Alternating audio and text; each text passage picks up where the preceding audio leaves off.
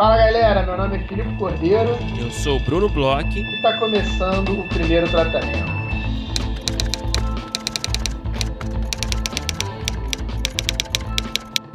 Fala, Brunão! Tudo bem? Olá, Filipe Cordeiro. Estou muito bem. E você, meu garoto, como você está? Estou ótimo, Brunão. A gente chegou aí no mês que teremos, né, ao final desse mês, as nossas rodadas de negócios. Está cada vez chegando mais perto aí da semana que é a festa do primeiro tratamento, né? E estou ansioso aí, a gente vai em breve fazer anúncios, né, Brunão? A gente já está aí com alguns players mandando as reuniões que pretendem fazer, outros ainda estão aí no prazo para mandar, a gente está em vias de fato, né? Isso, isso. A gente está para anunciar aí os projetos selecionados pelos players nas rodadas, então eu sei que está todo mundo ansioso, tem gente mandando mensagem para a gente já, é, eu entendo.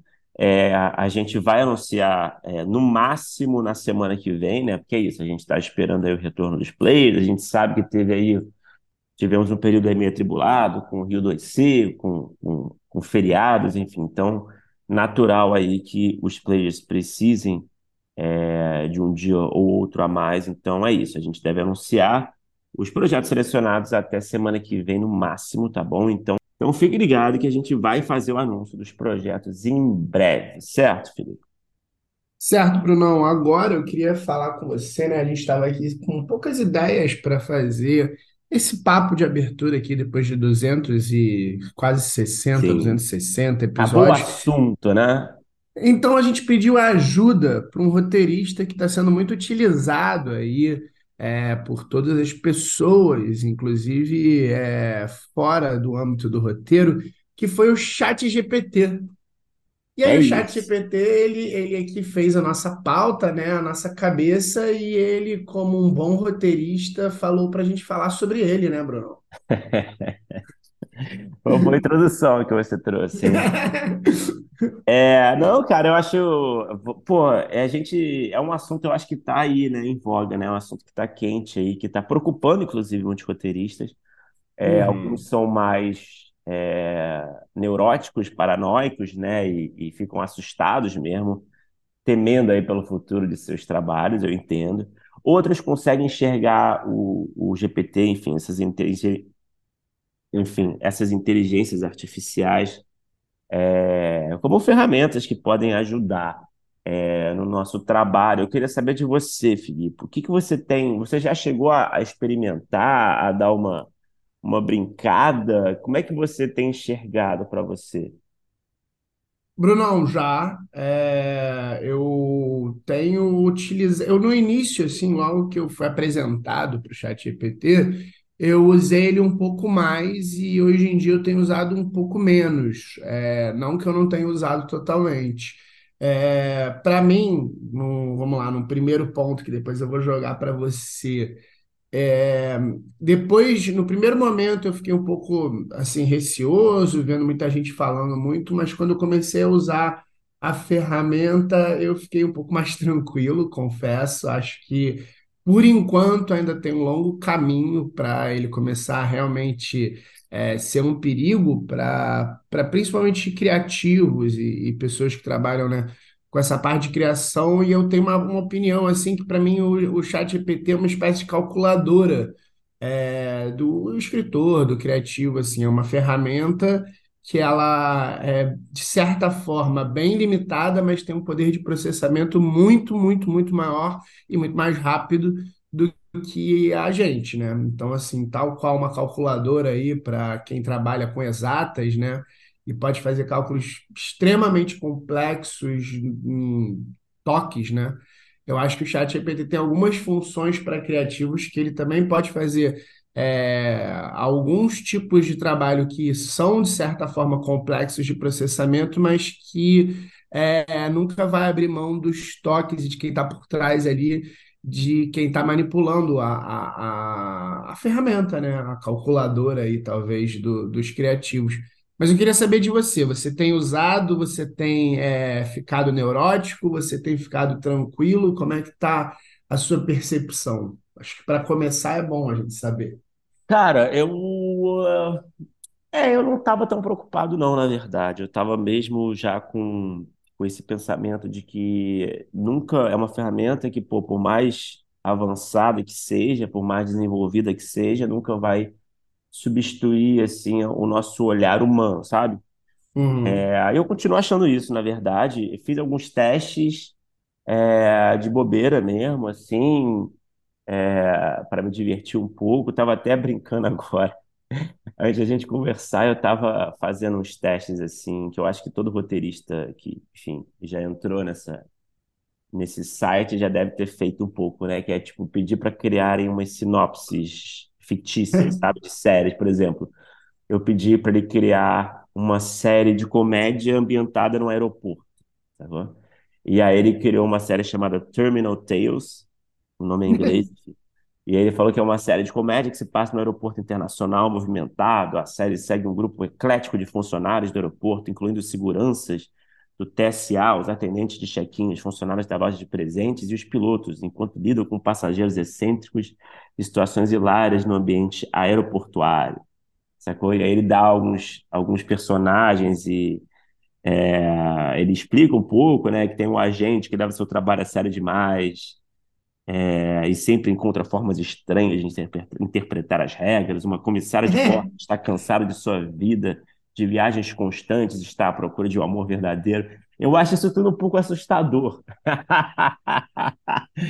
né? Quando se coloca aqui no papel assim, eu pedi para ele criar uma série também de comédia fictícia, sem muitos, muitos padrões, né? Tipo uma série mais aberta. Ele criou o Best Friends Forever sobre duas amigas inseparáveis, inseparáveis que moram juntos em Nova York. Uma é advogada de sucesso, a outra é uma artista lutando para encontrar seu lugar no mundo. Enfim, são coisas que você imagina, né, que estão aí no mercado, né? Tipo, não me parecem, tipo, uma São meio personagem genéricas, né? tem, assim, São. tem umas coisas que às vezes são um pouco específicas até demais, tipo, essa mesmo das amigas. A série apresenta um elenco divertido de personagens secundários, incluindo o vizinho excêntrico, né, que sempre aparece na hora errada, blá, e o chefe de Sarah, né, que é uma das amigas, que é obcecado por pombos. Pombos? Isso. É engraçado que a gente, é, você até comentou comigo agora há pouco, né, em off, né, que você pediu já de, de, de teste, assim, alguma sinopse, assim, que ficava muito parecido com Breaking Bad, né? É, eu, eu tenho, eu tenho um, eu tenho do- dois pontos, acho que assim, de brincadeiras com o chat GPT que me chamaram a atenção e acenderam, tal, um deles acendeu um sinal meio que de alerta. É, o primeiro foi que é, também eu coloquei uns parâmetros assim, drama, familiar, é, botei assim umas, uns certos parâmetros Uhum, mais genéricos, eu não estava tentando de forma alguma é, tentar, porque assim, eu já brinquei de tentar dar parâmetros e obter resultados que eu esperava para ver o que que ele uhum, faria, e já dei parâmetros mais abertos para ver o que que acontecia, né? E é, um dos resultados que ele me, me, me entregou era um plot basicamente um Breaking Bad com um twist diferente, que era é, o pai, né, é, é, precisava fazer um trabalho, porque aí a, diferença era, na verdade, a filha dele estava doente, e aí ele precisava fazer um trabalho, acabava se envolvendo com traficantes, se tornava um traficante de drogas. Era mu- muito, muito parecido no início, principalmente antes de ter essa diferença aí da filha. Era muito parecido, ao invés dele ser professor, é, ele era, era um pouco mais no melodrama, né? Ele era um pescador que lutava para cuidar da família, mas ele Sim. era brilhante tal. Então, assim, era, era muito parecido. Então, é, quando você. é, é, eu imagino, né, que ele parta de referências reais, né, porque ele trabalha exatamente com isso, né, dados, uma quantidade absurda de dados, e aí, eu, de vez em quando, eu acho que ele pode ir para lugares que ele acaba é, pegando muito de uma referência e aplicando pequenos twists, que eu fico na dúvida o quanto que isso é interessante do ponto de vista criativo é, você pensar assim do zero, né? Óbvio que a gente sempre faz, é uma das coisas que é muito comum no nosso mercado, é misturar, né, duas referências, às vezes que as pessoas nunca pensariam, tipo, sei lá, Breaking Bad com é, Unbreakable Kim Schmidt, sei lá, umas coisas assim muito loucas. Ser. É, é uma coisa que talvez ele Sei. faça, mas uma das coisas que me chamou mais atenção, cara, foi que é, também nessas brincadeiras, nessa mesma, nessa mesma leva de brincadeiras, eu pedi que ele é, me apontasse uma história real e que, que aí eu, eu, fui, eu entrei nesse, nesse, nesse espiral, né? E aí eu queria pedir para ele me apontar uma história real é, de um pai que fez é, um, um sacrifício criminoso pelo filho. Aí primeiro ele deu aquelas coisas de que, ah, não posso incitar crime e tal. Aí depois eu falei para ele, não, mas é porque eu quero evitar que isso aconteça. Ele, ah, então tá bom. Aí é, ele me, me trouxe uma história real de um pai que tinha, acho que, sequestrado um, um, um- eu não lembro direito o que que era, se era uma rodoviária, alguma coisa assim, para tentar ajudar no, no, no tratamento, arrumar dinheiro para o tratamento da filha. E aí, ele, aí eu falei, ah, legal, me vê a fonte dessa, dessa história real. Eu quero saber assim, pra- porque eu queria ver o que que ele mudou, né, da história real para que ele criou.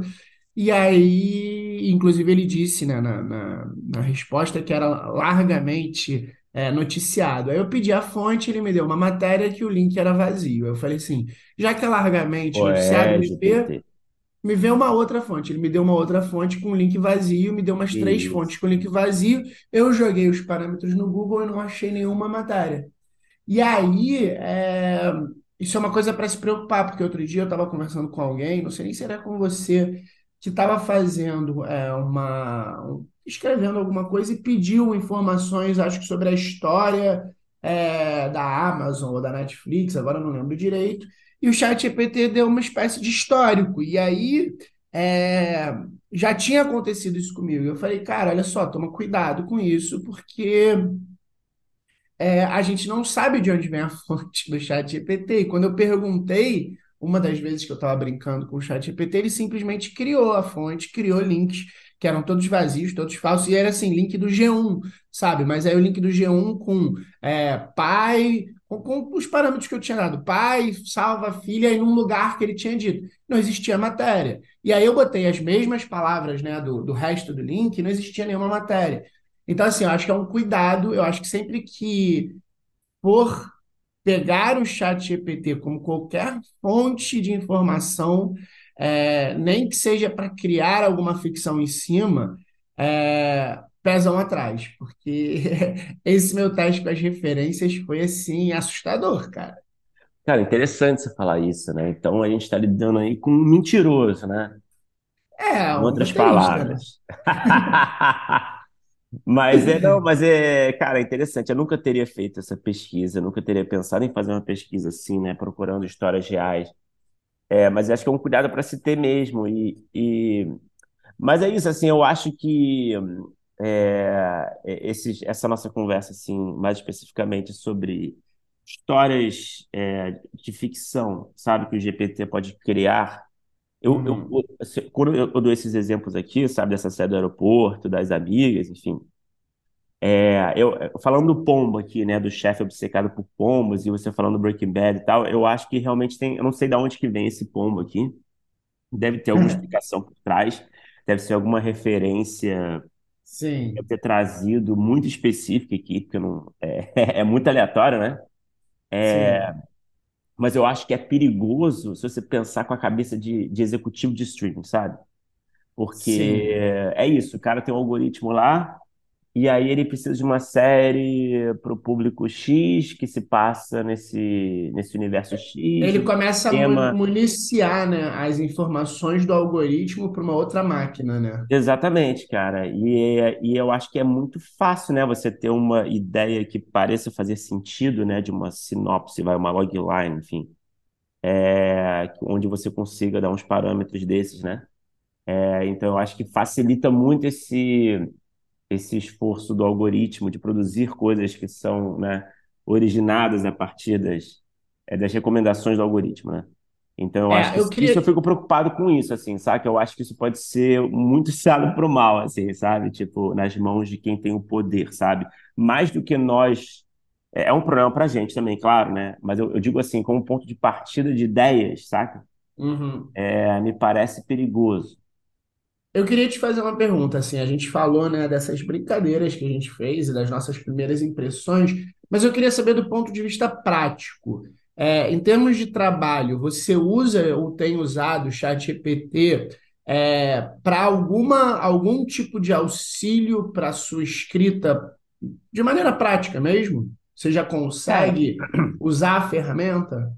Cara, então, é, o que eu ia falar, né? O, o, o- por que que eu tive também, eu tava, tava a fim de falar sobre esse assunto, né? Uma coisa que me chamou muita atenção, cara. Eu tava usando o GPT, assim, tentando usar para me auxiliar, e assim, não tava me ajudando tanto. Eu tava tentando, talvez, sei lá, é, sabe aquela coisa de edital, de você tem um argumento de tantos caracteres, o edital pede, Resumir, coisas pede assim. assim, sei lá, até 100 linhas, vai. E aí Uhum. você tem muito mais. Aí eu tentei dar uma resumida, pedir ajuda para dar uma resumida, saca? Mas eu não achei muito É. eficiente. Eu não sei se eu, eu dei o, o- os parâmetros errados, assim, se eu dei uma, se eu fiz o, o prompt de uma forma que não foi a mais adequada. Não sei se você já usou assim, É, não, para resumir, eu já usei gostei. funcionou. Tá, É, no- no- assim, ele, ele não, entre- ele não entrega um produto final, né? Ele, eu, eu- ele resumiu bastante, e a partir do resumo eu fiz uma espécie de redação final, mas como era uma coisa bem grande e que eu conhecia, ah, tá isso, também era um ponto importante. É, era um texto grande que eu tinha que resumir, mas eu conhecia bem o texto. Então eu pedi para ele reduzir muito, e aí reli, tinham é, várias, talvez, interpretações do texto que ele fez de maneira errada, absolutamente errada, e o texto estava mal escrito. É, então, assim, eu fiz uma correção de texto e correção também de sentido de algumas coisas, mas me poupou tempo. É, não, eu- que bom. Eu, a minha- na verdade, quando eu pedi para dar uma resumida no texto, o, o resultado ficou um resumo que não contemplou muito o começo, meio e fim da história, sabe? Uhum. Então, não adiantou para muita coisa, assim. Mas é isso, talvez sejam a- as palavras que eu coloquei, sei lá. Mas, enfim, é, aí eu estava usando de uma forma que não me agradou tanto, não me impressionou tanto. Mas teve um dia que eu estava escrevendo, estava trabalhando num argumento de um, de um projeto de, de longa, enfim, com um parceiro, e nesse longa tem uma, um momento ali onde um personagem é, inventa algo, sabe? Tem uma invenção Uhum. de algo que não existe no mundo real, é, mas que é algo assim científico, sabe? É uma coisa que poderia existir talvez em algum momento, mas que Uhum. não existe ainda. É, e a gente, a gente sabe o que é, mas a gente, a gente precisava de uma é, explicação mínima Incrível. para isso, crível, para dar algum embasamento, para não, não jogar assim só no argumento, saca? Para ter alguma explicação como que foi criado, qual é a explicação técnica minimamente, sabe? E aí a gente Uhum. pediu essa ajuda para o GPT, cara. E aí, cara, o resultado foi realmente impressionante. Impressionante. Ele deu uma, um resultado, uma explicação super científica, super técnica de como funcionaria essa invenção, qual é a explicação biológica, né? Como é que age no nosso corpo. É, E, e fiquei impressionado, cara. Um textão assim, teve até slogan no final. Não, seja, é exatamente o que a gente precisava, porque é isso, não é o que a gente precisava aqui, não é assim, nada muito. O criativo a Não é nada que você crie, né? Não é- não- você, porque você está falando de uma- quase ali uma brincadeira com ficção científica, né? Que Isso, você precisa de basicamente. uma, de uma verossimilhança para não virar uma fantasia, para ser uma coisa que poderia, num certo mundo, ter sido criado, pelo que eu estou entendendo, né? Exatamente. E, e aí ele te deu uma, uma hipótese verossimilhante, mas que não necessariamente, se você fosse aplicar, você ia conseguir fazer a criação, imagino. Não, exatamente. E é algo que dispensa uma pesquisa muito maior, né? Assim, a gente Uhum. provavelmente a gente teria, para chegar nesse resultado, a gente teria que ir atrás de especialistas que a gente nem sabe quais são. Seria interessante se você conseguisse aplicar isso e realmente criar. É, não, mas é um negócio de, assim, é um outro nível ali, é um negócio super científico, super técnico, né? É, mas, mas é isso, eu fiquei impressionado, cara, porque é isso que eu tô falando, não é? A gente tinha o mais difícil a gente tinha, que é o que que é invenção, sacou? Sim, É sim, que que é ela é tão algo- legal. aquilo que o chat GPT não criaria, né? Uma Exatamente, a gente invenção fora da caixa que seja é, útil para, imagino, né, para um, para um ser humano ou para um grupo de seres humanos e que não tem ainda nem sido pensada direito e que ele vai lá e tecnicamente vai te dizer como é que você consegue transformar isso É, Exatamente, em isso. alguma coisa, né? Precisava do mecanismo, né, que explica. Então, Aham. cara, foi muito útil, cara, pra gente deu o que a gente realmente, justamente, exatamente o que a gente precisava. É, E, porra, cara, eu, eu realmente fiquei impressionado, cara. Não sei se você teve, assim, alguma experiência parecida, mas é algo realmente muito específico, sabe? Eu não, eu não esperava, assim, que chegasse nesse resultado. Cara, eu, eu assim, eu tive, eu ainda não tive uma, eu tive, eu te falei, né? Essa do resumo para mim funciona. Foi a única, a única experiência que eu tive, é, assim, mais, mais é, satisfatória com o ChatGPT foi questões de resumo. É, outras questões eu tive sempre problemas. Por exemplo, é, você sabe que se você escrever, por exemplo, uma cena, você falar, por exemplo, pegar um- um- uma série que existe e dizer que quer, sei lá, Succession, você quer uma discussão entre a Shiv e o Logan por conta, é, de um lugar no avião ele vai fazer uma cena, né? Com os diálogos, ele vai fazer uma cena, inclusive, que, que faz sentido até dependendo da série com o perfil dos personagens, mas ele vai fazer uma cena bem genérica. Aí eu queria, é, outro dia eu queria usar, porque eu tinha uma escaleta e eu queria ter uma noção, mais ou menos, é, do tamanho de um roteiro a partir daquela escaleta, né? A escaleta ela propunha os conflitos, é, chegava a dizer mais ou menos algumas linhas de diálogo, e eu perguntei para o ChatGPT se ele entendia o conceito de escaleta, entreguei uma cena para ele, ele desenvolveu uma cena. Só que quando eu fui botar a escaleta toda, eu falei, então faz isso nessa escaleta toda, ele não conseguiu fazer um roteiro. Que na verdade eu queria, eu não queria o, o- o roteiro a partir da escaleta, eu queria ter uma noção de tempo. Ah, um roteiro a partir dessa escaleta daria mais ou menos quantas páginas. Eu dei vários comandos para ver se ele conseguia fazer, porque era uma coisa que eu precisava só entender mesmo um dimensionamento, assim, para entender se estava mais ou menos ali dentro é, da janela, né? Do que eu estava pretendendo escrever e não consegui. Não consegui que ele me desse um resultado assim rápido para que eu não precisasse ter que é, abrir cena, controlar e pensar. Mas eu É, acho que quando tive entra num território, assim, muito técnico, eu acho que é mais difícil para ele, assim, técnico de, do nosso ofício, assim, não? Pois é, mas é engraçado que assim, é, é- isso é muito louco, porque cena a cena ele consegue fazer. Se eu dou um conjunto de 16 cenas para ele, ele, ele, ele quebra, ele não consegue fazer. É, inclusive, eu perguntei para ele: você sabe mais ou menos como é que é o conceito de tempo para roteiro, uma página por minuto? Sei, sei e tal. Aí dei um roteirinho para ele, ele falou: Isso aqui tem mais ou menos X minutos, estava certo, dei um roteiro mesmo, né? Ah, legal, então faz o seguinte: desenvolve um roteiro a partir dessa escaleta e me fala quantos minutos tem. E aí, é, uma escaleta, sei lá, de 18 cenas, ele não botou diálogo nem nada e falou que tinha 8 minutos, sabe? Uma coisa muito louca. É, então, assim, eu, eu tentei fazer algumas coisas que eram para me ajudar muito mecanicamente, de uma forma rápida, que eu não consegui, pelo menos ainda, é, que foi onde eu tentei, né, procurar alguma coisa. Eu confesso que, assim, é, questões de ideia, eu, eu ainda não, não, não, além de brincadeira, eu não, não, não tentei alguma coisa no chat GPT. É, acho que é válido, às vezes, de repente, sei lá, jogar, ah, o que que seria o pior que poderia acontecer com uma pessoa na situação, me dá três coisas ruins, uma pessoa na situação X, Y, acho que não. Eu, eu é, moralmente não vejo muito problema com isso, até porque no final das contas você vai escolher, mas eu tenho é, uma dúvida que eu queria levantar para você, porque eu acho que assim.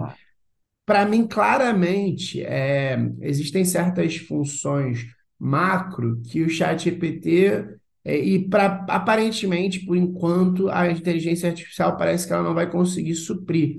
É, você falou, por exemplo, dessa questão dos algoritmos e, e de um produtor começar a jogar algoritmos, e eu confesso que é, eu acho que isso já existe um pouco, sabia, Bruno? De é, você é, ter já esses algoritmos a partir, né, dos canais dos produtores, e é, ao invés do chat GPT estar falando alguma coisa ali, é, é um executivo de canal, um produtor que teve uma ideia muito base e que ele faz, de certa forma, um, um pedido, né? Ele faz uma encomenda dessas ideias. Eu acho que isso é uma coisa que o mercado já pratica. Eu acho que é, vem É, dos dois lados.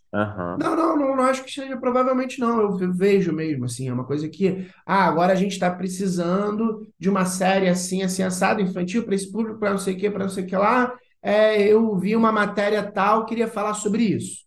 Isso acontece muito. É, não, eu digo, de eu digo, eu canal, digo, tanto de executivo de canal que fala, "Ah, eu quero sim. fazer agora uma série sobre tal tipo de trabalhador, até um Não, produtor sim. tinha uma ideia X e, e leva isso para os roteiristas. Não, E sim, isso acontece. mais uma, uma pessoa ali dando ideias. É, o que eu digo, na verdade, é, tendo esse conhecimento específico do, do que é a demanda, é isso ser levado para um chat GPT da vida, né?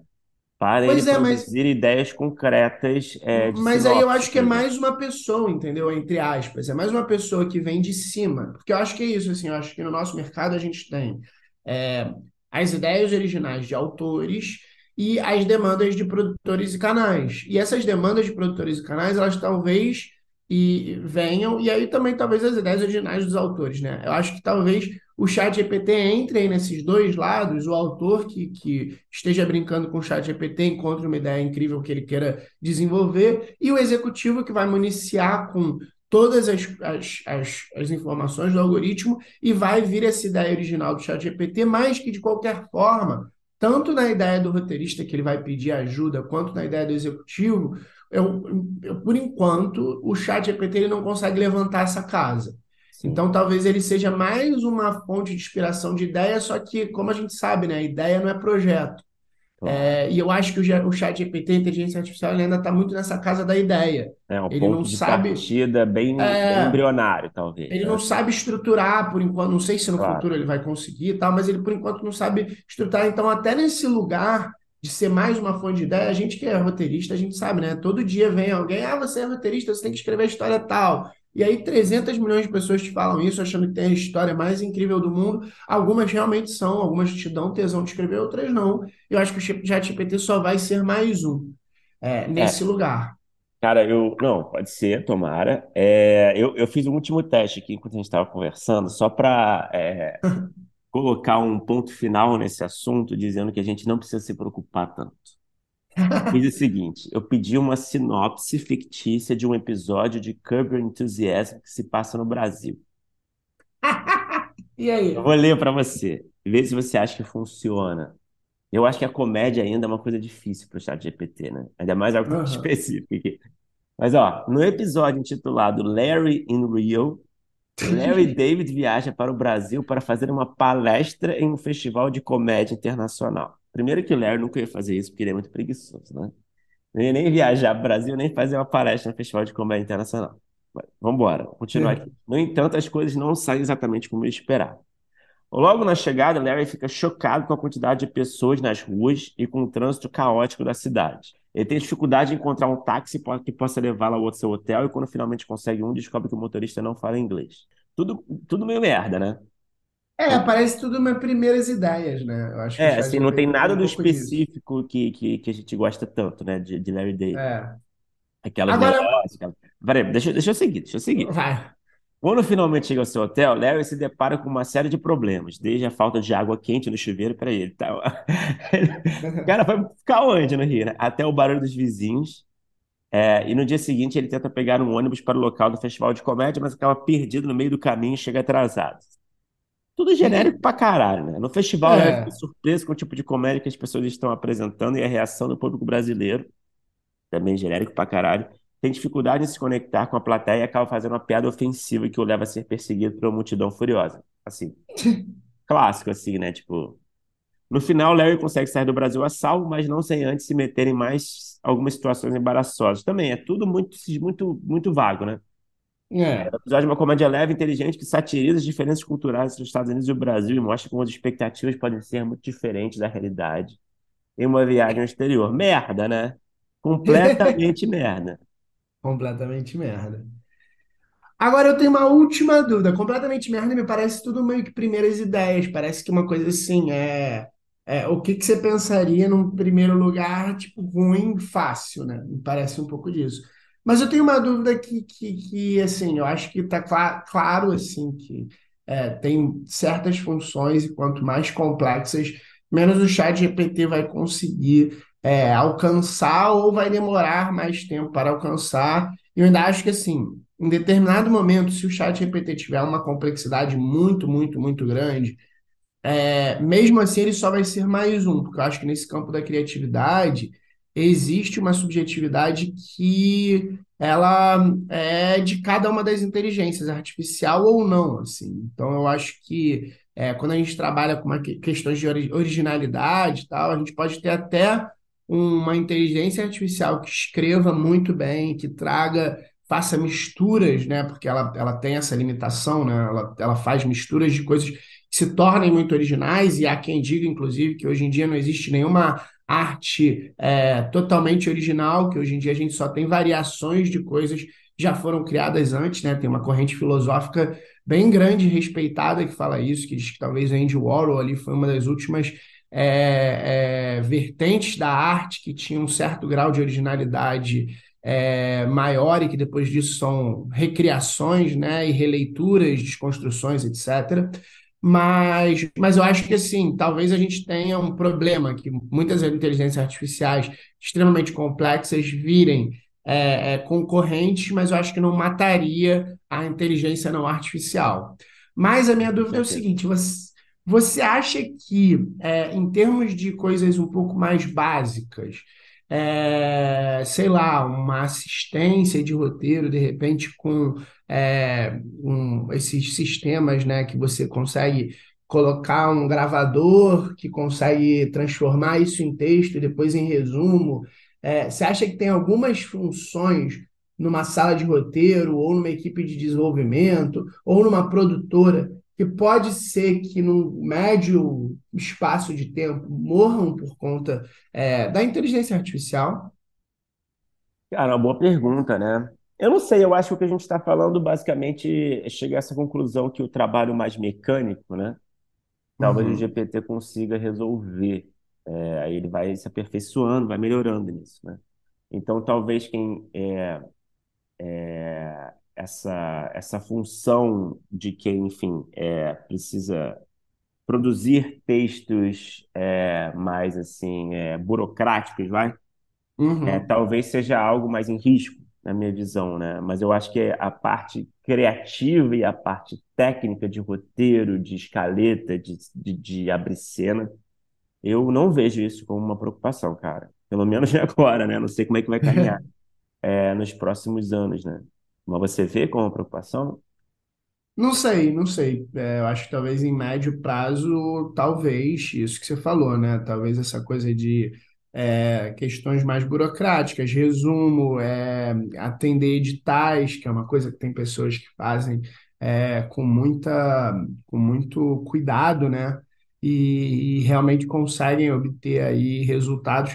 Talvez seja uma coisa que aos poucos o chat GPT vá tomando, mas, de novo, eu É, acho que, que, que é quanto mais complexo, e, e, assim, ela sempre depende de uma revisão humana e uma revisão humana técnica, no mínimo, né?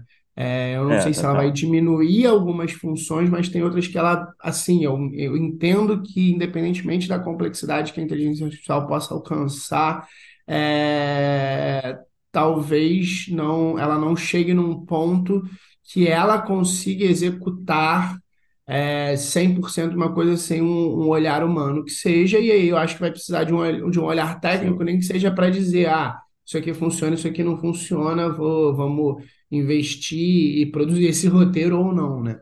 É, mas eu acho que é isso, é uma, é uma, uma coisa muito nova. Eu acho que a gente vai ver ainda muitas coisas acontecerem, ou não também, né? Porque isso também é muito louco, né? A gente às vezes vê tecnologias que elas parecem extremamente revolucionárias e elas é, vão aos poucos caindo num desuso que a gente nunca imaginaria. A gente tem aí desde metaverso, que já flopou, até, é, sei lá, não sei nem dizer, redes sociais tipo Orkut, passando aí é, por Google Glass, que todo mundo achou que ia ser o futuro. Então, assim, é, também é, é cedo para dizer, né? Eu acho que É, se as pessoas vão continuar usando, eu acho que a inteligência artificial ela é uma, uma coisa que vai ser explorada independentemente de como. É, a questão é que eu não sei necessariamente é, se é dessa forma como a gente está vendo e imaginando que ela vai realmente fazer a diferença. Não sei mesmo.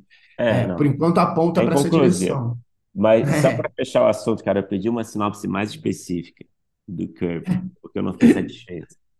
E eu Diga acho que deu lá. uma melhoradinha. Não vou ler tudo, não, mas acho que deu uma melhoradinha, mas ainda não tá lá. Eu acho que a gente não, acho que realmente a gente não precisa se preocupar tanto.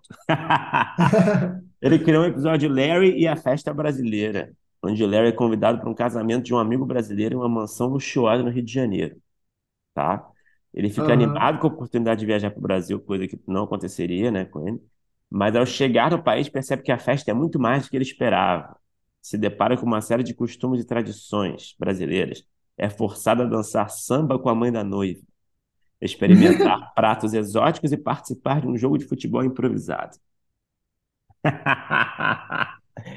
Eu já achei essa mais, tipo, claro, depois fica coisa meio assim, ah, ele, mal entendido com o pai da noiva, enfim, é, tá flertando com a noiva, aí um ladrão invade a casa, e ele é confundido com um ladrão, enfim. Melhorou um pouquinho, mas eu acho que tá Melhorou um longe, pouquinho, mas, tá mas ainda tá. Mas, eu, longe. mas ó, em off aqui, depois que a gente gravar, eu vou continuar, eu vou continuar tentando, cara. Eu vou, eu vou, eu vou pedir alguma treta do Larry sobre fila, né? Alguma coisa assim. Mas, mas enfim, cara, no mínimo a gente se diverte, né? Com esses resultados. É. Agora, Brunão, vamos lá, vamos falar da nossa convidada de hoje. A gente conversou aí com uma amiga nossa, é, amiga do podcast, que esteve aí com a gente esse ano, abrilhantando a mesa do Série Lab, teve envolvida aí em algumas das séries mais legais da produção recente, é, trabalhou com Netflix, com Globo, é, tem um podcast que eu adoro. Conta aí, Brunão, com quem que a gente conversou? A gente conversou com a Letícia Fudissaco, grande roteirista, fez parte da equipe de roteiro da segunda temporada de Cidade Invisível, é, trabalhou na série Rensga Hits, é, teve um projeto super premiado aí em, em eventos de roteiro, no Frapa, no Guiões, que foi o Alternativa D. Ela tem um podcast dela aí que o Felipe mencionou, que é o Ventre da Baleia. É, enfim, a Letícia é, já escreveu bastante coisa, participou de diversos projetos aí que, que foram ao ar. É, cara, foi uma conversa muito legal que a gente queria ter com a Letícia há muito tempo aqui. A Letícia é grande amiga, parceira do podcast. Esteve com a gente numa mesa recente que a gente fez lá no Série Lab sobre o White Lotus. Enfim, a Letícia é uma grande parceira. Foi um papo super divertido, informativo. Falamos muito sobre comédia e outros gêneros. Enfim, a Letícia tem diversos interesses aí, é super versátil. E foi um papo muito legal, cara. Foi ótimo, vamos escutar que foi bom demais.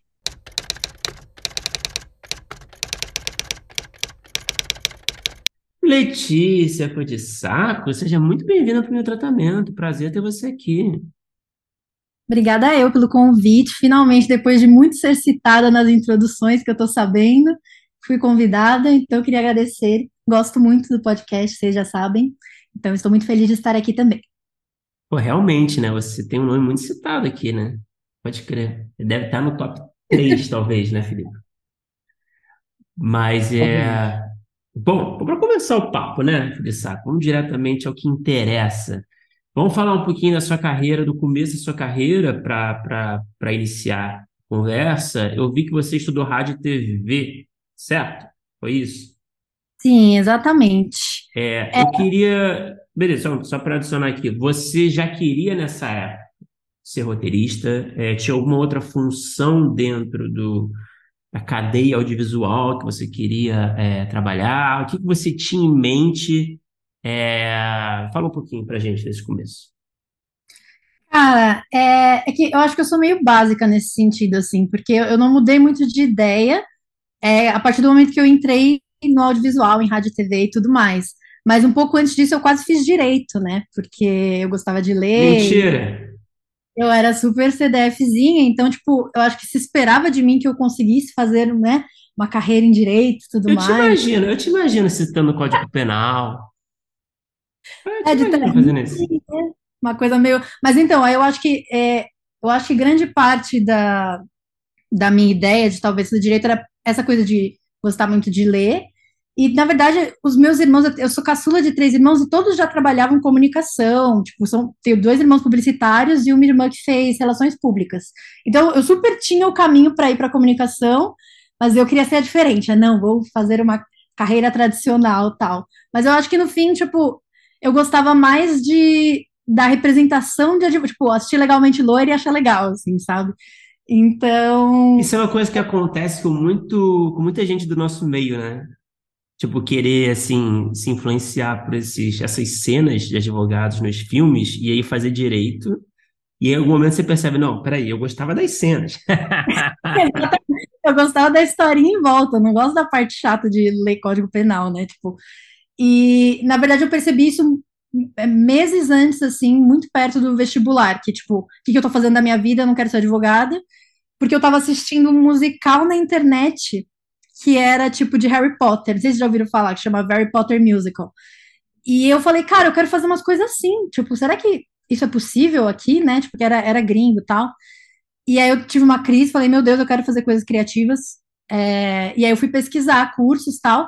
E quando eu vi a grade de rádio e TV, para mim parecia, tipo, não é possível que isso é uma faculdade, assim, parecia um playground, assim, sabe? Tipo, ter aula de roteiro, ter aula de direção de atores, edição. Falei, nossa, isso tudo é muito legal, assim. Eu nunca tinha tido muito contato, assim, com, com audiovisual, tipo, como uma possível carreira.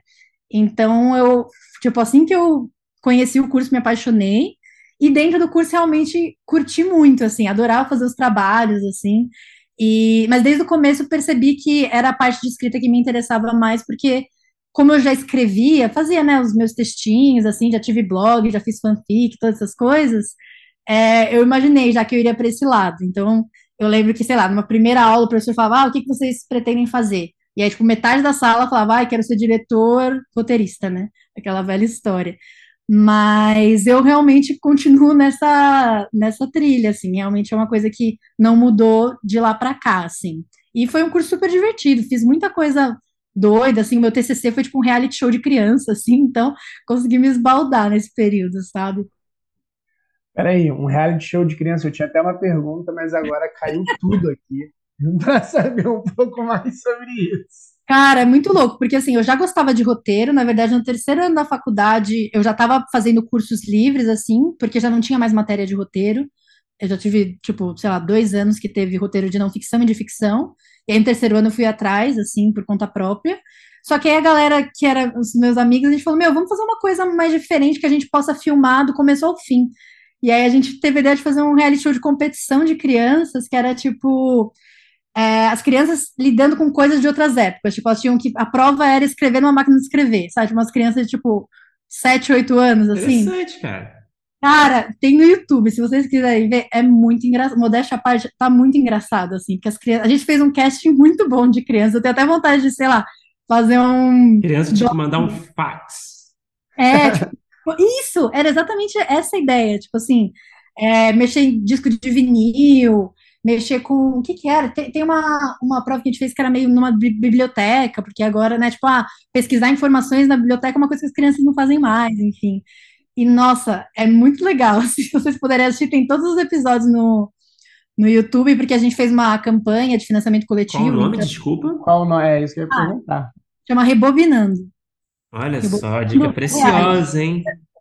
Sério, eu, eu, eu quero muito um dia juntar uma galera para assistir, porque eu acho que envelheceu bem, mas é, tem umas questões lá que talvez não. Então, acho que vai ser curioso. Recomendo aí para quem quiser.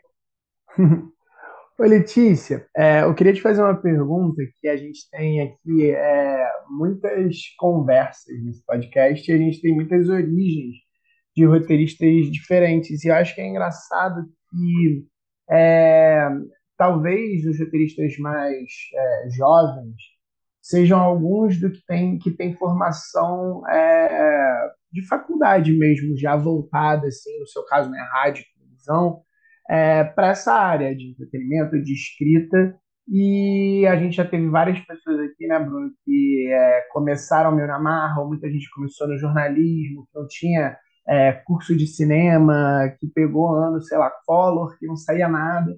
E aí eu queria saber como é que foi é, essa sua experiência de saída de faculdade, querendo trabalhar com roteiro, é, como é que foi esse primeiro momento de entender o mercado tendo um diploma aqui, assim, é, é que talvez a gente está, sei lá, na 260, sei lá quantas entrevistas que a gente já tem, e, E, é engraçado que talvez não seja tão normal assim a gente ver alguém que fez uma faculdade, principalmente aqui no Brasil, que já fosse voltada, que já no início do curso você já estava pensando em fazer isso.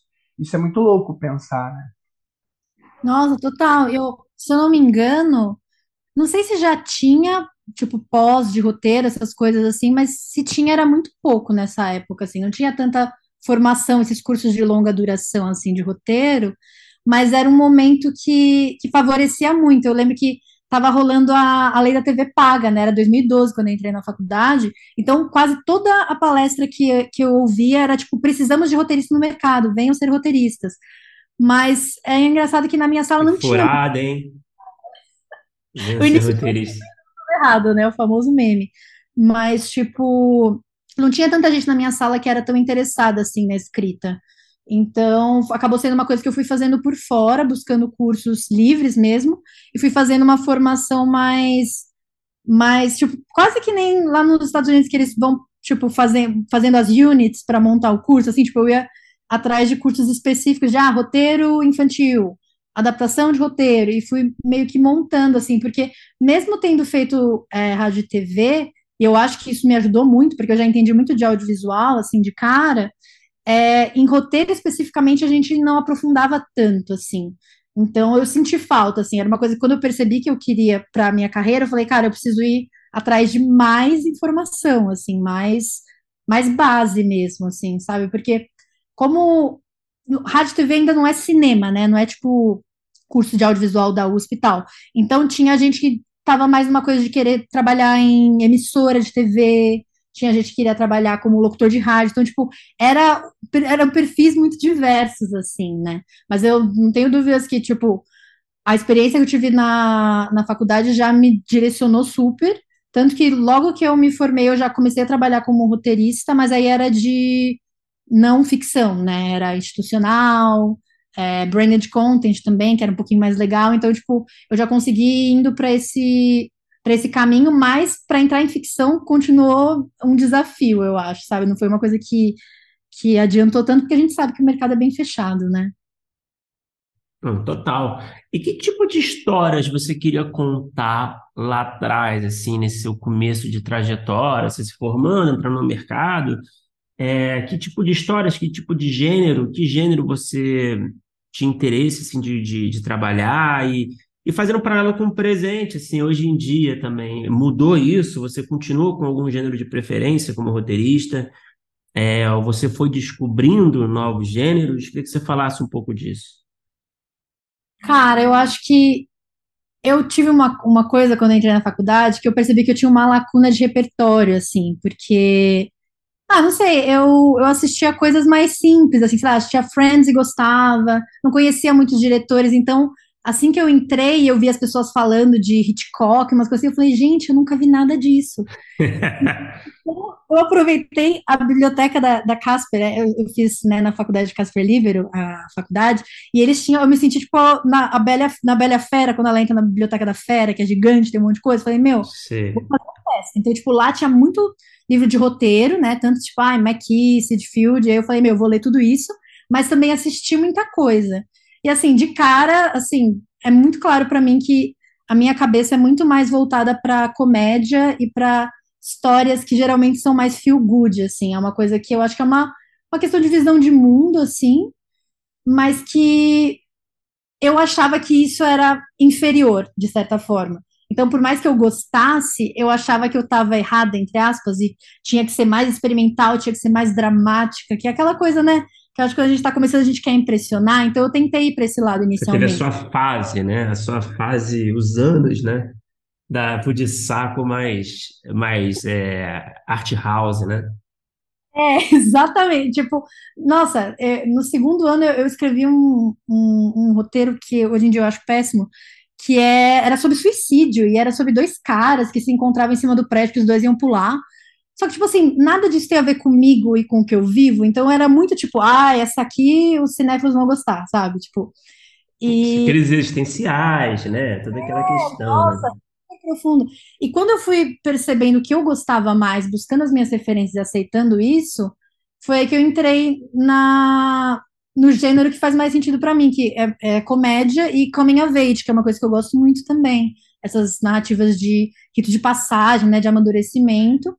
E aí eu tive a ideia do Alternativa D, que foi o roteiro que abriu as portas para mim, que é a história de uma menina que descobre que o professor dela é, também é uma drag queen.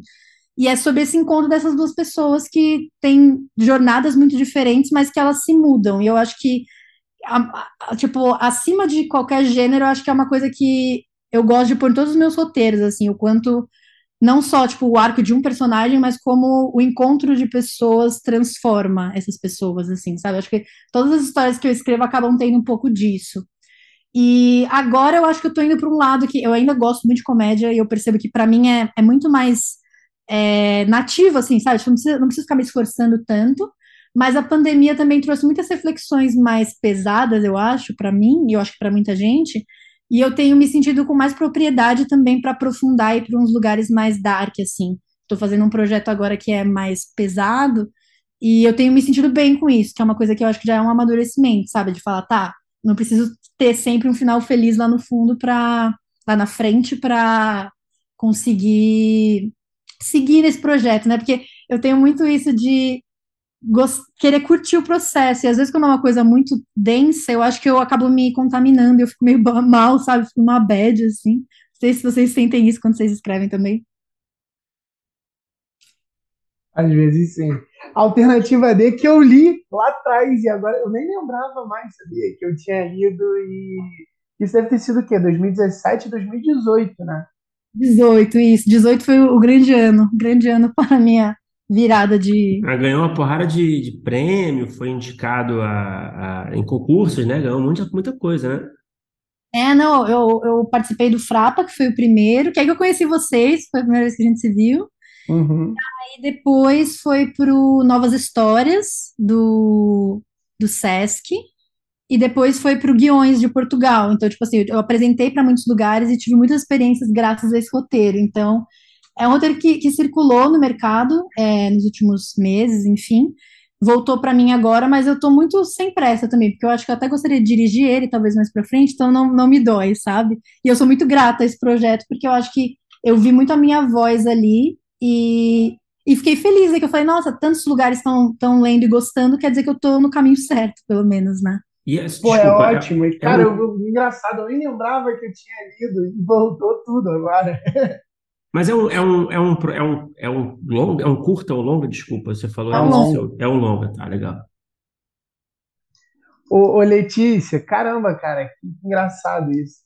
É, seguindo aí mais ou menos numa, numa linha cronológica, é, você foi encontrando essa sua voz e aí com, com, quando foi um, um pouco dessa virada de você começar a trabalhar com, com as histórias que você gosta, gostaria e gosta de contar. Eu imagino que tenha part, passado né, pelo, pela alternativa D para conseguir as primeiras é, salas e etc. Mas eu queria saber como é que foi mais ou menos essa mudança. E, e é engraçado, assim, você falando é, sobre a sua faculdade, sobre o seu TCC e também sobre suas primeiras experiências, eu até fiquei na dúvida se é, ainda tem um lugar aí que você gosta de escrever não ficção, formatos, coisas assim, ou você é, foi totalmente é, virada assim, para esse lado da ficção, e aí como é que foram as primeiras experiências também na ficção? Então, é, como eu já escrevia profissionalmente, ainda que não não ficção, não histórias, assim, eu já tinha um pouco de músculo de escrita e também lidar com demandas externas da minha escrita, né? Eu fazia, às vezes, uns, uns vídeos institucionais para banco, para plano de saúde e tal. E quando eu tinha tempo, eu escrevi a alternativa D e percebi que, tipo assim, era outra coisa. Tipo, era muito mais legal, eu ficava muito mais motivada. E mesmo as coisas de branding que eu fiz que eram interessantes, eram bem mais legais do que as coisas mais chatas, mas ainda não chegavam a, ao quanto eu me sentia ah, representada pelo que eu estava escrevendo, de certa forma, né? E quando o, o Alternativa D começou a ganhar todos esses prêmios, eu comecei a ter essa validação e conhecer gente, né, também da, da área de ficção, foi quando veio a oportunidade de eu trabalhar na Paris. Foi, tipo, porque o meu nome foi aparecendo nesses lugares, que surgiu essa vaga de, de assistente de conteúdo. E aí, quando eu fui, quando teve esse movimento que eu falei, cara, agora eu tô indo para ficção. Ainda é do ponto de vista do player, né? Não é exatamente é, o roteirista, mas eu percebi que era um passo muito. É, era, era a grande virada que eu precisava para começar a entender esse mercado melhor, porque é outro mercado, né? Tipo assim, audiovisual é, é, um, é um grande mundo, mas assim, o mundo de ficção e o mundo de não ficção, pelo menos desses projetos pequenos que eu fazia, era muito diferente, assim, em termos de, de orçamento, de, de dimensão mesmo. Então, quando eu fui para Paris, foi bem legal, porque assim, eu comecei a entender também o outro lado, né? O lado do player, as demandas que, que surgem, o que, que se espera do roteirista, como que é esse processo de desenvolvimento, que tipo de notes podem vir. Eu dei muito note também, eu, eu lia muito projeto, ajudava a selecionar os projetos que a gente adquirir e tudo mais. Então, foi legal começar por esse lado, porque eu falei, bom, quando eu for uma roteirista, eu já vou saber o que vão esperar de mim também. É, mas tem essa diferença, né? Tipo, conforme você vai escrevendo, você está é, desenvolvendo a sua autoria, né, a sua voz de artista, mas ao mesmo tempo tem a questão entrar no mercado, que são duas coisas completamente diferentes e que cada um acaba montando um pouco a sua, a sua jornada, assim. Então eu fiquei na Paris por um bom tempo, assim, pude acompanhar set de filmagem, até, teve até um filme, não sei se vocês sabem que eu fui figurante, que eu tenho até uma fala que eu apareço num, num filme lá da Paris que chama Sogra Perfeita, e... Você é atriz também, né? Então, virei, né? É porque era isso, tipo, a Paris era um lugar com muita estrutura e que fazia muito filme por ano. Então eu tive eu tive como acompanhar todo o processo, desde tipo, vamos fazer um filme sobre X, até ver o filme pronto, tipo, corte e, e ir na pré-estreia. Então, assim, é, foi bem legal ter, é, ter essa oportunidade, né, de acompanhar. E aí, às vezes, eu participava de leitura de roteiro, enfim. E aí eu fiz uma leitura lá que era do era de outro filme, era do 10 horas para o Natal ainda. E aí eu li um papel que era de uma menininha e eu dei uma toadinha, né? Eu falei, ah, uma menininha criança. E aí a, a diretora adorou lá, ah, você é muito engraçada, adorei, você é atriz. Eu falei, ah, sou, né? E, e aí ela... me chamaram. E hoje está na Broadway. na é, um dia estarei, olha lá, hein? mas é muito louco, assim, tipo, são as coisas que vão acontecendo e, e, e ter contato com as outras áreas também, que é uma coisa que eu acho que é importante para roteirista, tipo, a gente entender que a gente é parte dessa engrenagem, é uma parte bem importante, mas, tipo, ver a coisa tomando forma é muito interessante também, sabe? E aí, depois que eu saí da Paris, que eu falei, cara, eu já tô com muita experiência de mercado, mas agora eu quero escrever, eu quero entrar nessa, nesse, nesse clubinho, né? Porque realmente é muito é muito fechado o, o, ciclo de pessoas que participam de salas de roteiro, é difícil de entrar, mas é, eu entendia que era uma coisa que não é por mal, né? Que às vezes as pessoas ficam meio ressentidas, falam, ah, é panelinha e tal, mas é porque as pessoas, as pessoas, tipo, os contratantes querem pessoas que têm experiência já, então é meio complicado de entrar. Mas aí, quando veio a oportunidade da cidade, foi, foi um, um tempinho, assim, desde que eu decidi sair para ser roteirista, Aí me chamaram para participar como assistente ainda, né, do Cidade, mas aí fui, fui criando meu caminho lá dentro também. É, antes a gente falar do, do Cidade Invisível, é, Letícia, é, só, só ainda sobre essa, essa última resposta, é, que você trabalhou na Paris por um tempo, né? É, dando notes. E aí eu queria falar um pouco sobre isso, se o senhor Filipe Cordeiro quiser participar também dessa resposta, que eu sei que também uhum. atua nessa área, né?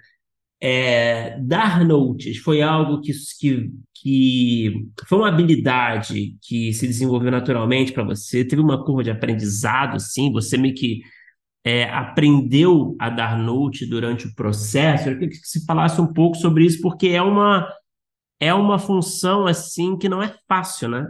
É uma função que exige, claro, muita leitura, exige um conhecimento muito grande de roteiro, mas exige também uma psicologia aí, vai?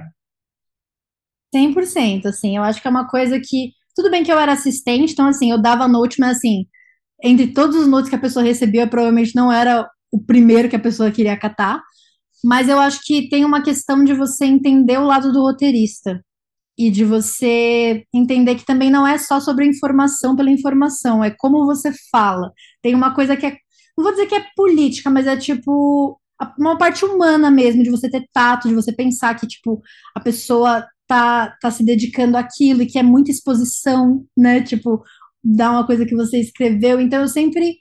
Eu, eu, eu pensava muito em estrutura, porque é uma coisa que eu estudar, estudo muito sempre, assim. Então, às vezes eu falo, ah, eu acho que esse ato tá mais assim, esse personagem tá mais assim. Mas sempre tentando é, acolher, de certa forma. Eu acho que existe, às vezes, uma comunicação violenta em Note que eu acho que não é, é zero produtiva e deixa a pessoa menos motivada. Então, eu acho que é uma coisa que eu fui aprendendo aos poucos também, tipo, pelo que acontecia, os feedbacks que eu ia vendo, que iam sendo acatados também, é, de como passar a mensagem do jeito que a pessoa vai receber bem também, sabe? Não sei se o Filipe tem esse lugar de fala também, como que foi para ele. Quero saber também. É, é, assim, os nodes são uma parte, né, do trabalho, acho que isso é importante. E, cara, é, eu concordo contigo em muita coisa, acho que tem, tem, sei lá, algumas diferenças aqui também, mas, mas eu- é uma parada que eu gosto muito de fazer. É uma coisa que, que, sei lá, eu acho muito importante. Hoje em dia, eu acho que tem um lugar aí entre é, parecer que é, um, de certa forma, um inimigo, às vezes, que eu acho que é uma besteira, que eu acho que está todo mundo querendo caminhar para o mesmo lugar, que é fazer o melhor produto, sabe? Eu não sei, fui pego de surpresa aqui, tendo que falar no podcast. Aqui é assim, irmão. Não conhece o podcast, não? Eu conheço o podcast, eu, eu já ouvi alguns episódios. Mas, Mas é. Fala, Vai, conclui, pode concluir. Não, eu ia, eu ia mudar de Eu assunto. acho, assim. eu acho legal ouvir você também, Bruno, porque, tipo, eu acho que também tem um pouco desse lugar. Eu acho que tem uma coisa que é engraçada que a Letícia falou, é que aqui na, na produtora os notes concentram um pouco mais em mim, então não tem muito essa diferenciação dos primeiros notes, etc.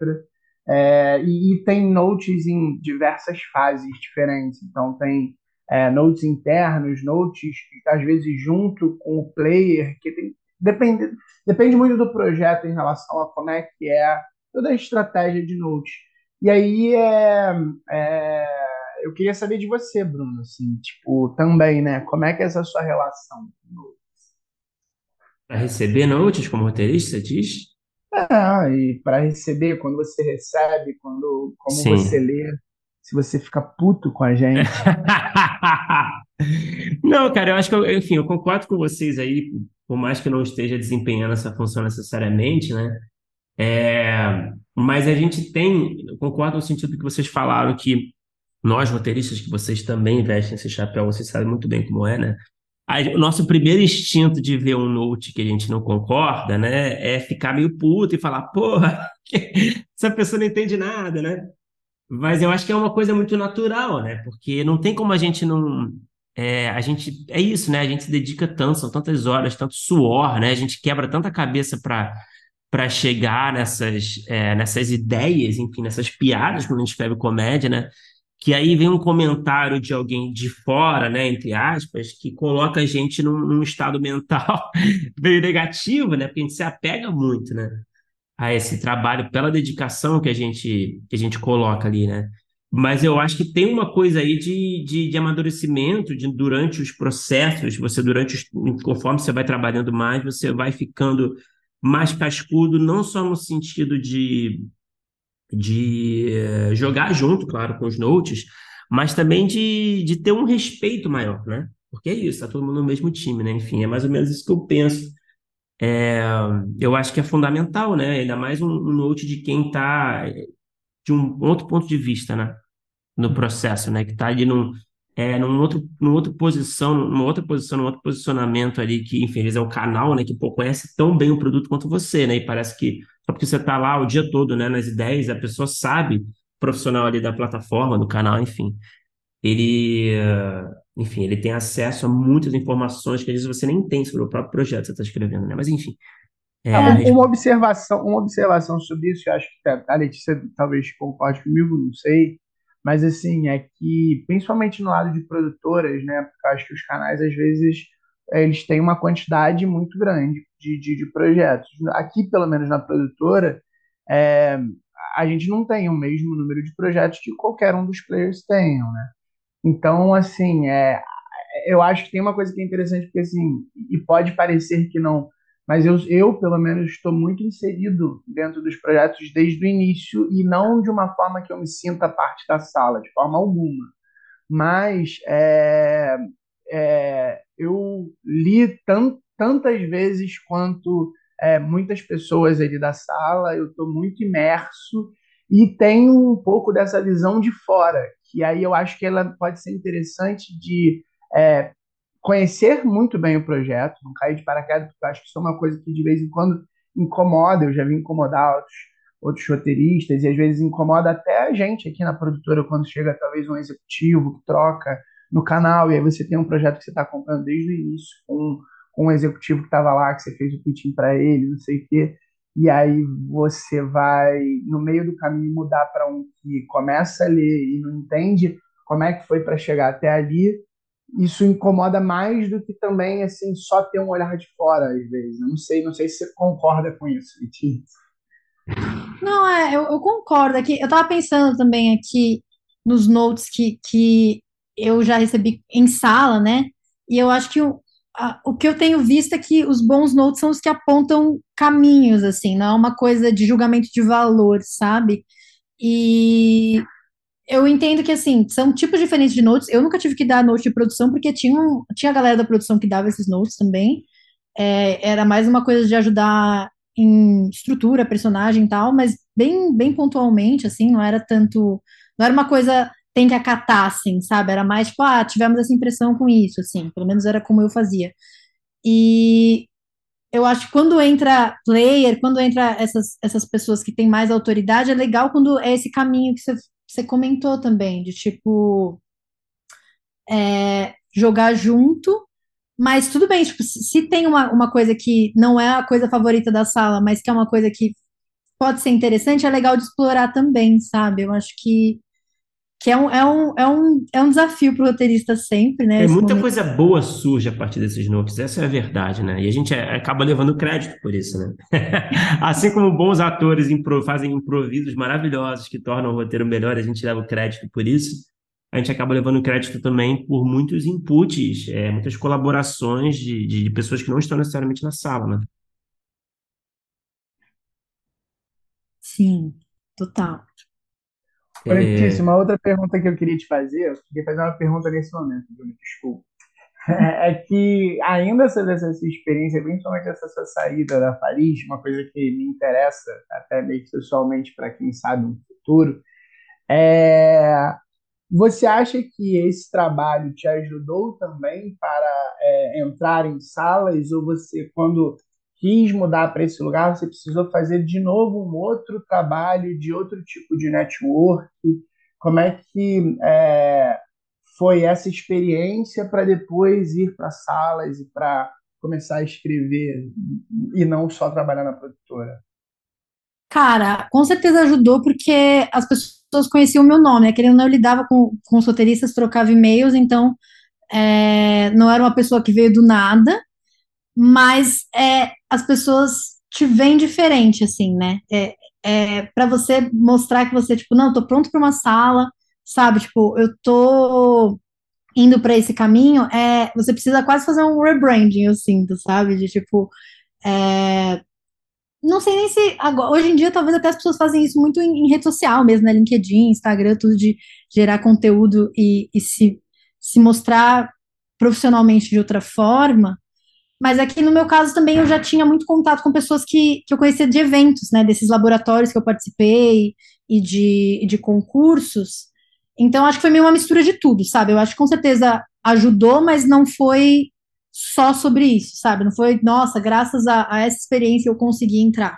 Foi meio por, por outros caminhos também, assim. Eu acho que é meio essa coisa de você se manter não, não, vou dizer relevante, que relevante é uma palavra muito forte, mas, tipo, você tá sempre por aí, sabe? Tipo, no, no circuito de roteiro. Se manter na memória, né? Talvez. Exatamente. Então, foi uma coisa que. que tem relação, mas não tem tanto, eu acho, no meu caso particular, mas eu acho que ajuda, porque você também vai, vai conhecendo os roteiristas, fala, ah, essa pessoa que fez isso, essa pessoa que fez aquilo, entende que tipo de projeto essa pessoa já fez também, sabe? Tipo, te ajuda a mapear o mercado. Eu acho que isso com certeza ajuda na hora de você querer se inserir nele também, né? É, acho que a construção, né? A verdade do nosso trabalho é isso, né? A gente está sempre construindo a nossa rede e a nossa marca, né? De certa forma, né? É, mas, mas, Letícia, vamos falar da Cidade Invisível. É, se você puder falar um pouquinho de como surgiu o convite para você entrar no projeto e também, aproveitando o assunto, é, como é que foi entrar num projeto já em andamento, que já teve uma primeira temporada, muito bem sucedida, por sinal. Você assistia a série, você já gostava, você já era fã da série? Como é que foi esse, essa questão de adaptação? De entrar no. Eu sei que teve muita gente, parece que, não sei se muita gente, mas teve algumas pessoas que entraram junto de você também, né? Na segunda, acredito. Não sei, você me confirma. Mas enfim, como é que foi essa adaptação de, de entrar numa festa que já está rolando? Então, Cidade, na verdade, eu conhecia um pouquinho antes, porque a Andréa Iag, que é uma super parceira minha há muitos anos, assim, ela estava como assistente de roteiro da primeira temporada. Então, às vezes, ela conversava comigo, tipo, ah, tô nessa sala de roteiro tal, tô muito ansiosa para ver como vai ser. E eu também ficava, ai, que legal, tô muito ansiosa para assistir. E aí, quando eu assisti, eu fiquei muito impressionada, assim. Eu acho que Cidade tem um apelo visual e, e, um, um, tema que é muito conhecido por todos nós, né? Acho que todo mundo teve alguma aula sobre folclore, assim, na, na escola. Então, acaba sendo uma memória afetiva, mas de um jeito muito muito moderno, muito impressionante, assim, foi uma série que eu, eu sinceramente gostei, não foi só essa coisa de, ah, minha amiga tá, tá lá, vou, vou assistir para prestigiar só, sabe? E foi bem na época que a Andrea tava montando o curso dela de, de assistência de roteiro, e eu fui meio que paciente zero, assim, ela, ela tava montando as, as aulas, e eu fui aprendendo junto, assim, eu, eu, eu ia assistindo, falando, ah, nossa, é assim que faz um cronograma, essas são as demandas, tal, e, e meio que fui aprendendo enquanto ela estava montando o curso, e foi na época que, que renovaram, né? E aí foi bem nessa época que veio esse convite, né, para eu ser assistente, fiquei muito feliz, é, falei com a Mirna meio rapidamente, assim, e aí a gente continuou conversando, e começou no dia 22 de março de 2021, e aí eu até acho bem simbólico que dois anos depois exatamente estreou essa temporada. E assim, dois anos é muita coisa, mas é que também o Cidade é uma, é uma série meio fora da curva, né? Tem muita pós-produção, tem, tem uma complexidade aí. E sobre a sala, que você perguntou, né, de, de novos roteiristas, tiveram novos roteiristas da primeira para a segunda, teve uma galera que se manteve, e ao longo do processo foram entrando mais pessoas. Então, é, é uma sala que foi longa, foi tipo uma, acho que um ano no total, Caramba. de aula. E mais ou menos, é que não ficou todo mundo o tempo inteiro, assim, foi essa coisa que a, a, algumas pessoas saíram e vieram outras, assim. Mas o período total de sala foi praticamente um ano, e aí depois vieram todas as, as outras etapas, e eu tive oportunidade de ir para sete também, né, que foi uma coisa bem legal, eu tive um pouco de contato, assim, com direção, com elenco, com outros setores também, então, para mim, e que, acho que tem roteiristas e roteiristas, né? Tem gente que odeia set, quer ficar longe, mas eu amo, assim. Então, para mim foi muito impressionante e é, é, um nível bem, bem acima, assim, é, o, o set de uma série da Netflix, assim. Então, eu ficava muito impressionado o tempo todo, assim, com, com a dimensão das coisas mesmo, quantas pessoas é, trabalham em cada departamento. Sabe quando você, tipo, a gente que é roteirista não tem tanto contato com, com esse Sim. com essa escala, né, de produção. Então, quando você entra e fala, nossa, tipo, a gente tava lá escrevendo, nossa galerinha escrevendo as coisas, e agora tá uma galera falando, tipo, ah, não, porque nessa cena tem que ter tal coisa, assim, é, é muito legal ver essa materialização da, do que a gente escreveu, né? E, enfim, Uhum. eu acho Cidade um, um- um projeto que eu tenho muito orgulho, assim, que foi muito intenso e que foi praticamente a, a, a minha escola de, de, de roteiro real, oficial, né? Tipo assim, até então eu tinha tido essas outras experiências, mas é, é, foi outro nível de, de aprendizado, assim, sabe? Ô, Letícia, continuando então em cidade, é, você entrou como assistente e aí chegou a colaborar e assinar roteiro. Eu queria saber como é que foi essa experiência e é, durante, um pouco do, do- do durante ali da sala. Você falou bastante sobre a entrada e aí depois também começar a se materializar e ali o, o dia a dia da sala. Cara, é... Então, para mim foi muito interessante, porque foi a minha primeira sala. Então, eu estava entendendo o que era uma sala de roteiro enquanto eu estava participando dela. Então, no começo, eu ficava mais quieta, eu estava mais focada em ser uma boa assistente e atender ao projeto, assim, né? Eu estava muito, tipo, as datas que eu tenho que fazer, os cronogramas que eu tenho que ajustar, estava muito nessa função mesmo. E mais, tipo, acompanhando do que querendo realmente participar do processo criativo, porque eu sabia que era uma sala grande, tinha muita gente para contribuir, tipo assim, não era uma coisa que eu tava, tipo, ai, estou buscando minha brechinha aqui a qualquer momento, vou sair falando um monte de coisa, sabe?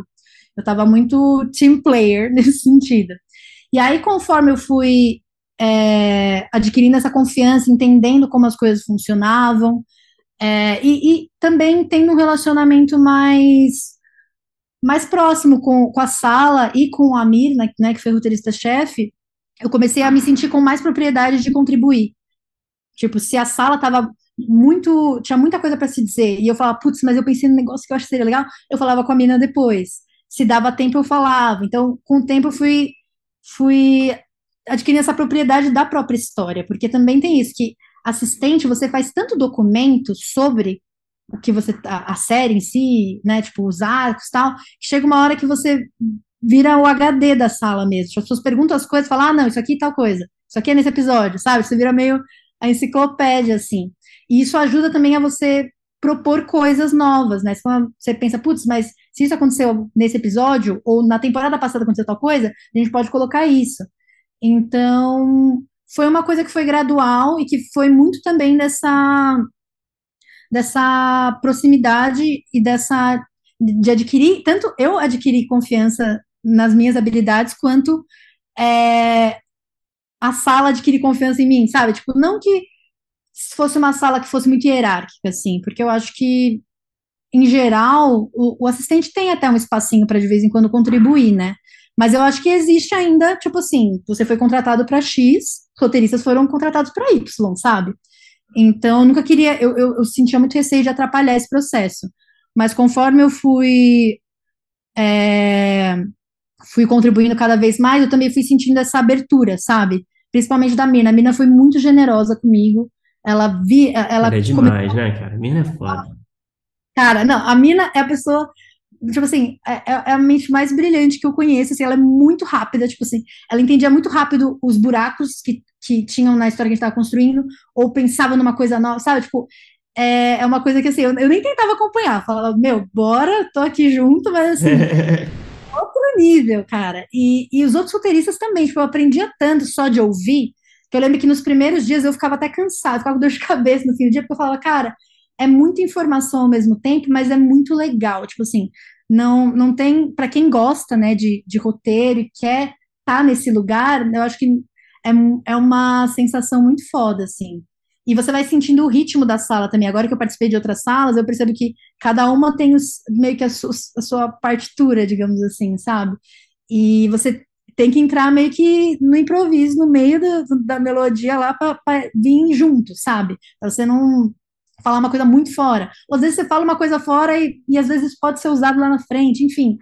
É, é muito legal, assim, e você vê a complexidade da coisa, assim, depois que você participa de uma sala também, principalmente uma sala como cidade, você fala, cara, como dá trabalho para fazer uma, uma boa série, assim, sabe? Tipo, são muitas questões, porque não sei quando, eu não sei como é para vocês também, porque quando você está fazendo um projeto seu, você tá vendo, tipo, como não tem, né, canal, produtora, não sei o quê, você tá meio que pensando umas ideias que seriam legais, mas quando você vai pondo elas à prova e vendo o que, que realmente é sólido, e é, é, é outra coisa, sabe? Tipo, é, foi muito interessante ver essa, essa complexidade, como realmente é um trabalho que, que a gente tem que valorizar, né, o trabalho do roteirista. E é uma coisa que eu tentava sempre passar a palavra do roteiro quando eu estava lá no set, assim, porque é, a gente é, é, é uma coisa, é, é, um trabalho muito difícil, né? A gente está sempre lidando com ideias, né? Não é uma coisa tão material, mas é um desgaste de tipo você ficar pensando em novas possibilidades. Se uma não deu certo, sabe? Tipo,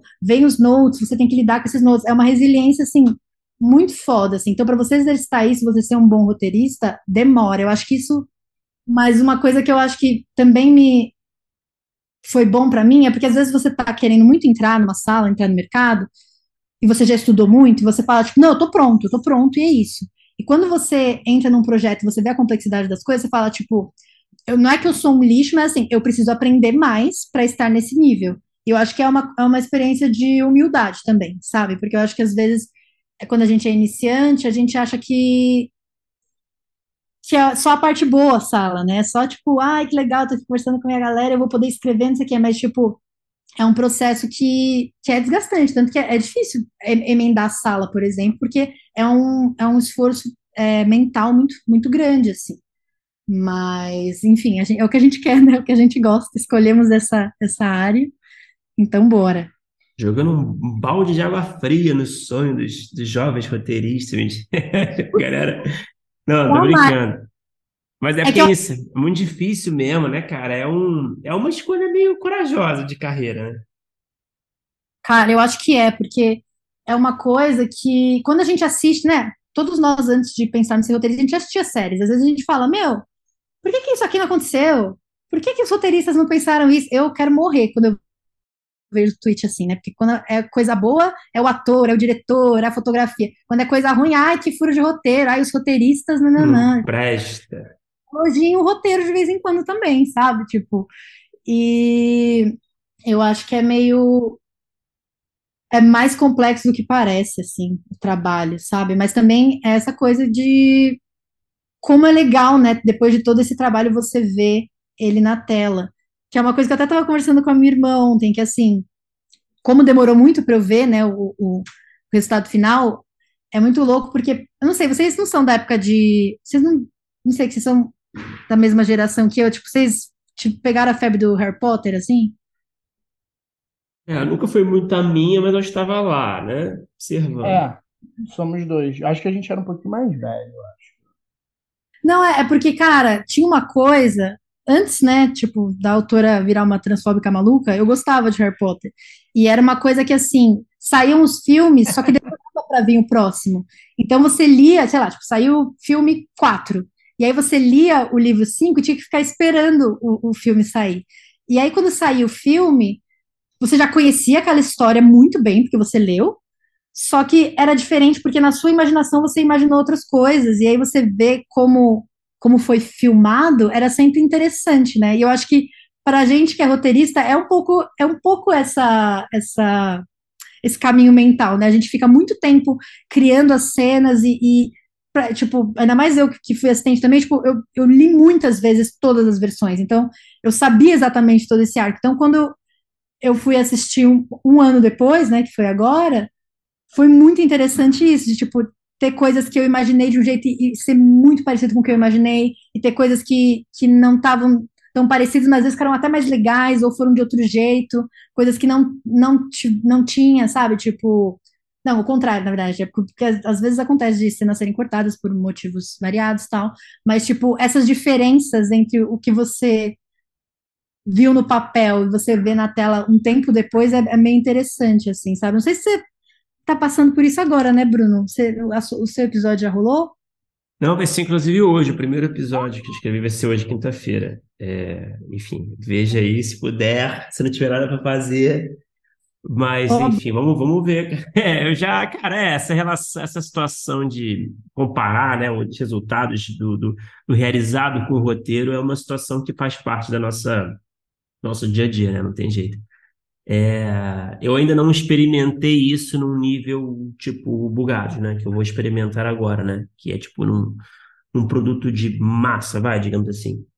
É, uhum. Tô super curioso para ver isso, assim, mas é isso, é sempre meio delicado, né? mas, é, mas enfim, mas Letícia, só para dar continuidade um pouco a isso que você estava falando sobre essa, essa coisa da sala, como a sala é um é uma atividade que consome, né? A gente sai meio fritado, né? Depois de um dia de trabalho na sala. Eu queria que você falasse um pouco assim para você, é, quando você compara é, a rotina de uma sala com a rotina de escrita de um longa, por exemplo. É, você se sente mais à vontade em qual ambiente? Assim, você acha que esse ambiente de debate, debate constante de uma sala é uma coisa que te cativa, assim, te dá um tesão?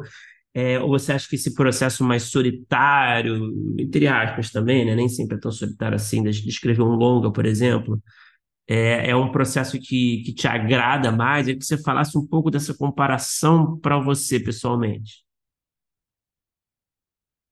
Cara, eu acho que é, é de momento, assim, sabe? Eu acho que, como eu participei de muitas salas muito próximas, assim, agora eu estava escrevendo um longa meu, assim, projeto pessoal, e eu amei essa diferença, assim, sabe? De, tipo, poder mergulhar eu mesma nesse, nesse, nessa ideia, ficar assistindo referência, tudo meio que no meu tempo, porque na sala também tem a questão do cronograma, que é um grande, uma grande questão, né? Porque é, é o, o tempo que você tem para escrever é, de, costuma ser mais acelerado, porque é, é uma, como eu falei, uma engrenagem, tipo, tá esperar a pré-produção vai começar daqui a pouco, não sei o quê, tipo, é todo um, um ciclo do qual você faz parte. Quando você está escrevendo seu próprio longa, você tem mais tempo. É, eu digo até assim numa situação onde você é contratada para escrever, por exemplo, um longa, né? Também tem um cronograma que costuma não ser tão apertado, né, quanto de uma série, mas, mas existe também um prazo, né?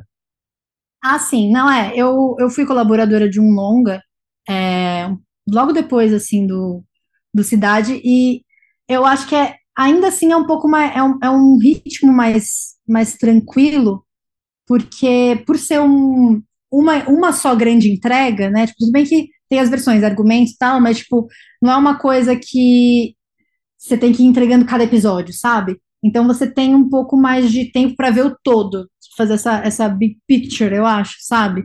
E é uma coisa que eu, eu gosto, eu acho que, em termos de experiência, né, como eu já escrevi mais longa, é, é o lugar que eu me sinto mais confortável, mas eu acho que a sala tem um, tem um encanto próprio, assim, porque, assim, eu não faço, tipo, muito projeto original de, de série agora, porque eu vejo a complexidade da coisa. Então, para mim, eu acho que um projeto de série é, só faz mais sentido quando começa a vir mais gente, trazer mais ideias e fazer isso crescer, né? Agora que eu, que eu participei dessas outras salas.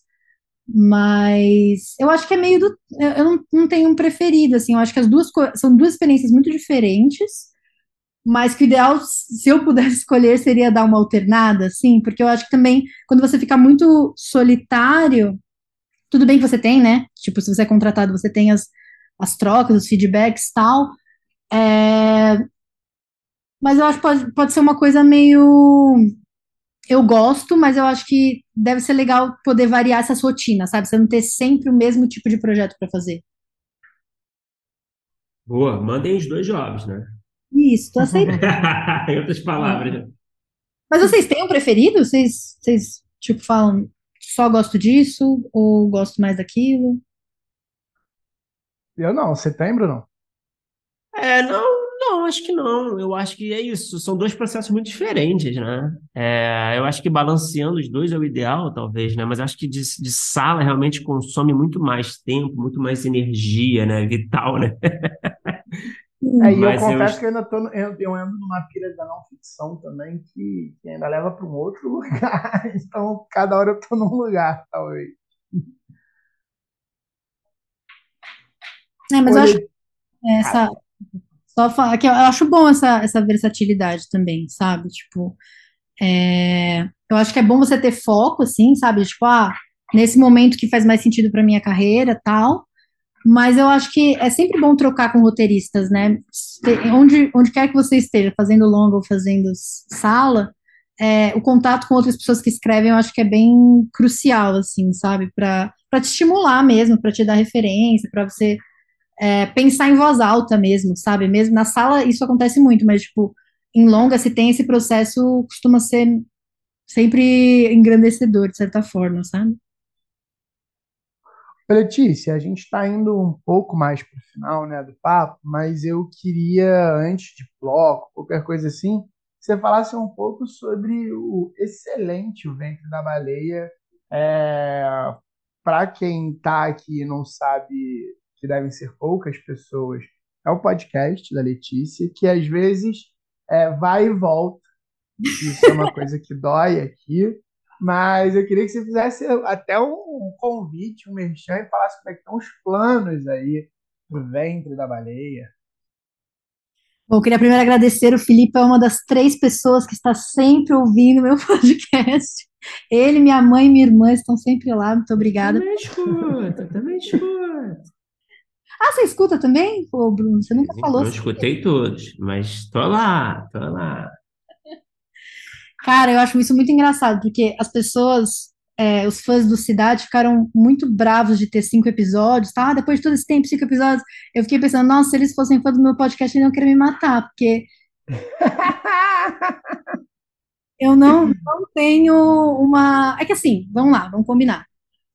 Eu criei o Vento da Baleia na entre eu estar saindo da Paris e eu entrar no Cidade. Então foi um momento que eu estava mais pegando frila. Então eu tinha um pouco mais de uma rotina mais flexível e eu estava muito nessa vibe mais reflexiva, assim, porque tem podcasts como o de vocês que são de trocas com roteiristas, mas eu ficava pensando, tipo, meu, tem algumas questões que, que eu acho que é legal de citar, mas eu não sei nem se precisa é, falar com alguém específico sobre isso, sabe? Tipo, uma questão, ah, bloqueio criativo, sei lá, vou chamar uma pessoa para falar de bloqueio criativo, posso fazer isso, mas eu, eu tinha um pouco essa, essa vibe que eu acho que até é um pouco mais introspectiva, sabe? De, tipo, ficar pensando alto e, e coisas que estavam me ocorrendo na época, e também falar com pessoas de outras áreas, porque, de novo, essa experiência do set me fez ver escrita de um jeito diferente também, sabe? Porque, é, querendo ou não, é o que as pessoas usam como base, é o mapa do set, sabe? As pessoas falam, não, o roteiro tá isso aqui, tá escrito isso aqui, vamos fazer desse jeito, sabe? Tipo, tudo bem que tem mudanças que são feitas, tá? Mas é, existe um, um respeito, assim, e eu acho que é legal a gente entender como cada profissional vê o roteiro, né? Então eu achei legal trazer isso também. Agora eu tenho falado com roteiristas também sobre temas específicos, porque eu não sei como é para vocês, que vocês são dois, né? Mas eu, eu, é, para mim é muito difícil ir atrás de pessoas, fazer toda essa produção, assim, sabe? Sempre que eu, eu, eu, na verdade, sou vocês dois ao mesmo tempo, né? Tipo, eu tenho que ir atrás das pessoas, depois eu tenho que editar. Não, faço... foda, eu não sei como é que você é. consegue. Eu entendo, eu entendo as suas, suas, suas pausas sabáticas. É. Tanto que a gente divide muito aqui, assim, porque, tipo, eu não, eu não consigo marcar nada de agenda, em compensação tem toda a parte de edição, a gente divide bastante, né, Bruno? Não, total, total. Porque senão não senão seria inviável. É muito, muito trabalho. É. É, não, tá louco. Por isso que acaba sendo meio periódico. Tipo, é, na época que eu lancei, eu falei, não, vai ser um por semana, né? Como todos os podcasts de respeito, né? Só que aí, com o tempo, ainda mais quando eu entrei na cidade, que eu tava super imersa no projeto, falei, cara, não vai rolar. E aí eu dei uma pausa bem grande, fiquei um ano sem postar, na verdade. Só que eu comecei a sentir muita saudade, porque é uma coisa que, que me fazia bem, assim, eu gostava da troca que eu recebia, e o feedback que eu recebo das pessoas não é um feedback tipo, ah, mó legal as informações ali. Tipo, não é uma coisa objetiva, é, são, tipo, declarações muito bonitas, assim, da pessoa fala, nossa, não, porque Pô, eu tava... Legal. É, as pessoas se identificam com, com esse lado mais sensível, talvez, sabe? De tipo, eu, eu, eu, me abro um pouco, né? Eu falo umas coisas, tipo, ah, eu, essa é uma questão que, que eu tô lidando, eu acho isso, mas às vezes eu acho aquilo, tipo, não é nada, eu, eu, não, eu não dou certezas, né, no, no meu podcast, então eu acho que as pessoas se, se identificam com esse processo de, bus de busca mesmo, né? Então, assim, planos, vamos lá. Eu tenho ideias de alguns episódios que eu quero fazer, mas é que é isso, é, é vocês sabem o trabalho que dá, então, cara, eu tô tentando entregar um episódio por mês, que eu sei que é pouco, mas é, é só o que eu consigo prometer agora, sabe? Mas eu espero que, se você que está ouvindo não conhece, vai lá dar uma olhada, porque tem, tem uns episódios que eu gosto, tipo, é uma coisa que antes eu, eu tinha uma coisa de. Não sei se vocês têm isso, se vocês se ouvirem, eu não gostava antes, mas a, esses dias é eu ouvi. Ruim, né? Não, mas eu achava ruim, mas eu ouvi um, eu falei, gostei, gostei, estava precisando ouvir isso de mim mesma hoje. Então, é muito louco, né? Como. É que eu acho que a gente tem processos muito cíclicos como roteiristas, sabe? Tipo, tem momentos que a gente está buscando uma coisa, tem dias que a gente está questionando outra, então tem um tem um, um ciclos assim da, da, das nossas vidas assim é, nossas carreiras também que eu acho que vale vale tocar de alguma forma, sabe? Mas eu tô tentando pensar nos episódios diferentes também, para compensar a pouca frequência, dar uma experimentada, fazer umas coisas mais doidas. Então, vem aí, mas não sei quando também. Bom, é, Letícia, vamos para o bloco final? Pode ser? É, onde a gente faz as mesmas perguntas para todos os roteiristas. Vamos lá? Bora. Então, vamos. Você se preparou ou você vai ser no improviso? É, qual é, primeira pergunta, valendo, qual é o melhor roteiro que você já escreveu, na sua opinião? Pode ter sido realizado, pode não ter sido realizado, vale qualquer gênero, qualquer formato, vale tudo. É roteiro. é, não, é que você falou finalizado. Não vale, digo, é, produzido, né? Perdão. Quer dizer, Não, é, não quer dizer que vale produzido, pode não produzido, vale, vale qualquer coisa. deixa eu ver.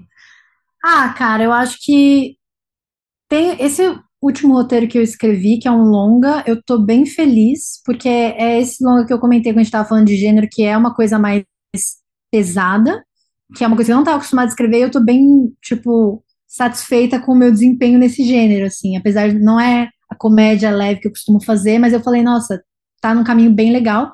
Mas como tá no primeiro tratamento ainda, eu devo mexer nele, eu acho que eu tenho que falar o alternativa D, porque sem alternativa D eu não tava Pô, nem agora sim, tava esperando.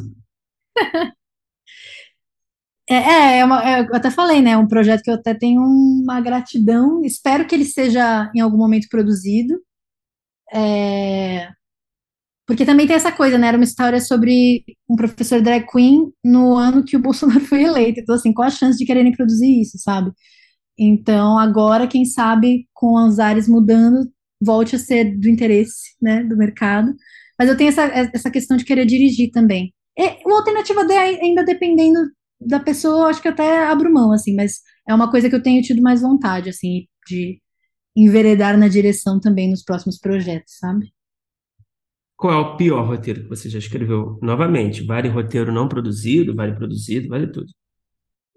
Cara, eu acho que é esse que eu comentei, que foi o, um curta que eu fiz sobre suicídio, porque era essa coisa, era, é, veio completamente de fora, né? Não é uma coisa que era uma questão minha, que eu pus no papel e, e aprofundei. Era uma coisa que eu falei, ah, um tema chocante, uau, suicídio. Ah, um homem de 40 anos e um menino que é gay. Tipo assim, é,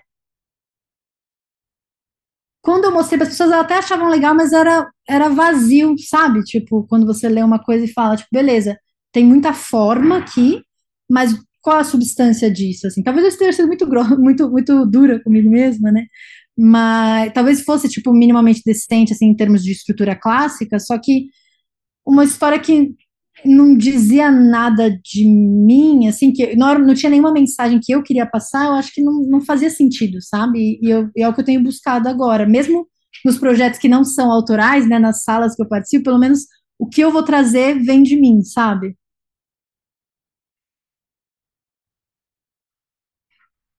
E Letícia, o que que você assistiu? Pode ser nacional, estrangeiro, pode ser qualquer formato, sério, longa, curto, quer que seja.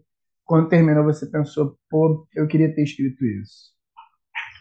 Cara, tem duas coisas. Essa, essa, essa resposta eu confesso que eu preparei, porque eu fiquei muito reflexiva. Falei, putz, tem que falar alguma coisa interessante. Mas, assim, tem duas coisas que, não sei, muito provavelmente alguém já falou em algum momento, mas é, eu acho que elas se complementam bem, que são, primeiro, BoJack, que eu acho que, assim, é uma série super de roteirista, assim, é meio nichada, eu entendo. Mas, assim, primeiro que é uma série que eu não, não consigo até hoje acreditar que ela foi produzida, porque ela é muito doida, assim, tipo, eu não consigo imaginar o pitching dessa série, assim. É, não sei se vocês já, vocês assistiram. Uhum. Felipe também? Não, é uma falha na minha filmografia. Nossa, Mas não. eu vou, mas eu vou assistir, sabia? Você falando agora, ela tá, ela tá já no meu adicionados para ver, acho que eu vou até pular e vou direto para ela. É porque eu acho que BoJack tem uma coisa que eu admiro muito, que é tipo assim, primeiro essa coisa, essa premissa completamente louca, uma animação adulta de um cavalo que é um ator fracassado, não sei o quê. Mas dizem que é muito bad, né? Bom, Eu- mas é que- Quando falam disso, eu fico às vezes meio, nossa, minha vida já é uma bad. Então, é que se é mal, não assista BoJack, assim, num dia, num dia triste, assim. É Letícia, quem tá bem, Letícia? Mas, cara, é muito engraçada. Tipo, tem piadas muito engraçadas. Tipo, eu admiro muito uma série que consegue me fazer chorar e me fazer gargalhar, entendeu? Então, assim, é- é- tem piadas muito bobas. Então, acho que ela flutua entre, entre o drama e a comédia muito bem. É que, é que às vezes, né, ela vai pra uma bobeira, bobeira, quando você vê, dá um tibum e, tipo, você tá em depressão, assim, né? É muito, é muito, vira muito fácil. Mas é, tem momentos muito bonitos e bem escritos, eu acho, sabe? Acho que é o principal. Então, é uma coisa que eu, com certeza, se, se ainda existisse, sei lá, como poderia participar, mas é uma coisa que eu amaria ter feito parte de alguma forma.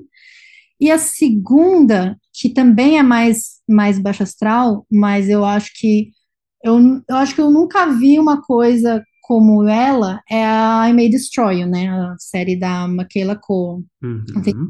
Também, eu tenho certeza que alguém falou aqui, porque realmente é Sim. muito importante, cara. É, é uma coisa que, quando eu assistia, eu ficava com, com uma agonia, só que é tão bonito o jeito que ela escreve, e, e ela traz leveza. Não é uma série que, apesar dela né, retratar estupro e falar muito sobre consentimento nessas, nessas questões, assim, super pesadas, ela não é uma série que é o tempo todo pesada. Ela É. meio, tipo, a vida, a, a vida dela e os momentos que, que, a- que ela vive, tipo, a vida como ela é, só que com o trauma lá. E é uma coisa que eu não consigo imaginar eu, eu conseguindo escrever isso, então eu admiro muito. É um tom muito específico, né? E ela, ela às vezes parece que às vezes ela é quase uma comédia de vez em quando, assim, numa parada muito pesada. É, é um tom muito muito específico mesmo, assim, uma parada É. muito bem escrita, muito, muito doida de fazer mesmo.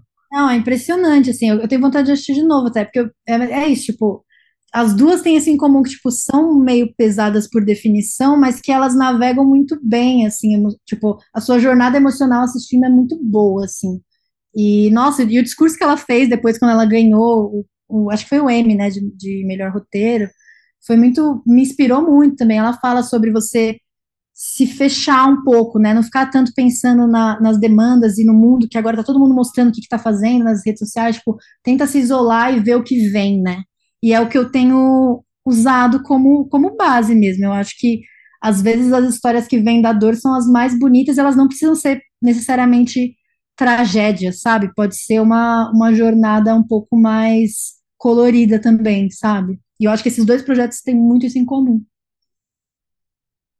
Perfeito, Letícia. Para encerrar, talvez a gente já saiba qual é o projeto, mas qual é o projeto que está no topo da sua lista de desejos? Projeto pessoal, que você tem escrito o roteiro, já tem o argumento, a ideia desenvolvida minimamente, que está no topo da sua lista de desejos aí para realizar algum dia. É, então, agora eu já falei tudo an- antes, né, pelo jeito, que é esse, esse roteiro eu estou escrevendo agora, porque ele é, ele é muito diferente, assim, e ele é muito doido, assim, é uma premissa meio doida, mistura muitas referências, não é, é meio isso, tipo, ele, ele é uma premissa mais pesada, mas ele tem um pouco de ficção, ficção científica, tem um pouco de thriller, tem um pouco de romance, é, é meio, é meio esquisito, assim, tipo, é, é meio parecido com essas minhas referências de ser difícil de definir, mas eu tô gostando muito do processo de escrevê-lo. E outra coisa também que é uma meta que eu, eu até falei isso no meu podcast, também quero falar aqui também para as pessoas poderem me constranger se eu não fizer, que é fazer um curta, né? Eu quero finalmente fazer esse processo de escrever e dirigir um curta e 2023 é a minha deadline. Então, assim, só queria louca falar, para dirigir, hein, de saco? cara, eu tô. Depois do, depois de eu visitar sete ainda, eu falei, cara, eu acho que todo roteirista podia, pelo menos, cogitar, porque a gente já faz tanto a parte difícil de, de escrever que ir pro lado de materializar também pode ser bem interessante pra gente, sabe? Enfim, joguei. Refli- reflitam. Não, que bom, cara. É, é foda, né? Não sei se é para todo mundo, né? Eu, por exemplo, não me considero a pessoa apta a essa função de direção. Não sei se o Filipe tem interesse. Ah, por enquanto não. Sei, eu acho que Apesar envolve de ter ali. de ter ido aqui nos estúdios, em sites tal, ainda tem ainda tem um caminho, uma grama aí, mas não sei se no futuro. É, não sei, eu acho que envolve aí um, todo um outro conjunto de habilidades, sabe? Não, Eu, total. eu admiro quem tem, enfim, quem é, se coloca nesse lugar de, de tentar aprendê-la, sei lá. Enfim, torço por você, resumindo. Obrigada pelo apoio. Mas, pô, Letícia foi de saco. Essa foi Letícia foi de saco. Muito obrigado por conversar com a gente. Obrigada eu, gente. Amei. Beijos.